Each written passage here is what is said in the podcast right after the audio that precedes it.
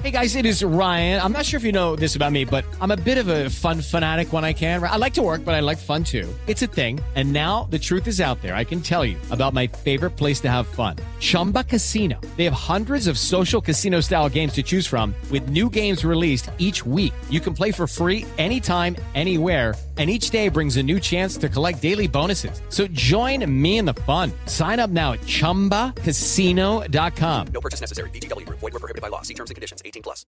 Jueves 7 de abril, yo soy Alejandro Villalbazo y esta es la información que sirve.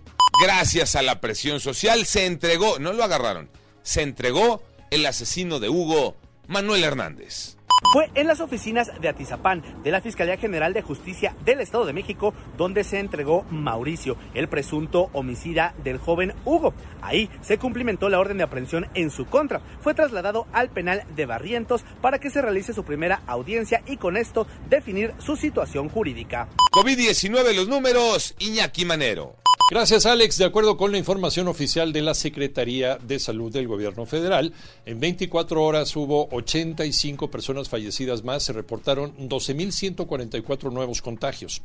De esta manera, la cifra total de muertos llegó a 323.403 casos y 5.683.288 personas contagiadas. Y esto hay que tomarlo en cuenta. La Organización Panamericana de la Salud advirtió a México sobre la posibilidad de un repunte de COVID durante la Semana Mayor, la Semana Santa, y pide que no se relajen los protocolos sanitarios para evitar que los contagios se disparen en la Semana Santa y también en la Semana de Pascua. A vacunarse y a seguirse cuidando. Hoyo en uno, Tocayo Cervantes.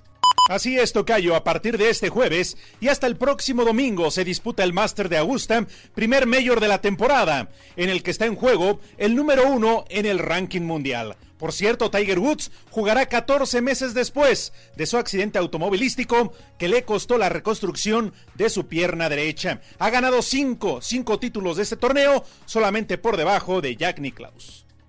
Yo soy Alejandro Villalbazo, nos escuchamos como todos los días de 6 a 10 de la mañana, 88.9 y en digital, a través de iHeartRadio. Pásenla bien, muy bien, donde quiera que estén.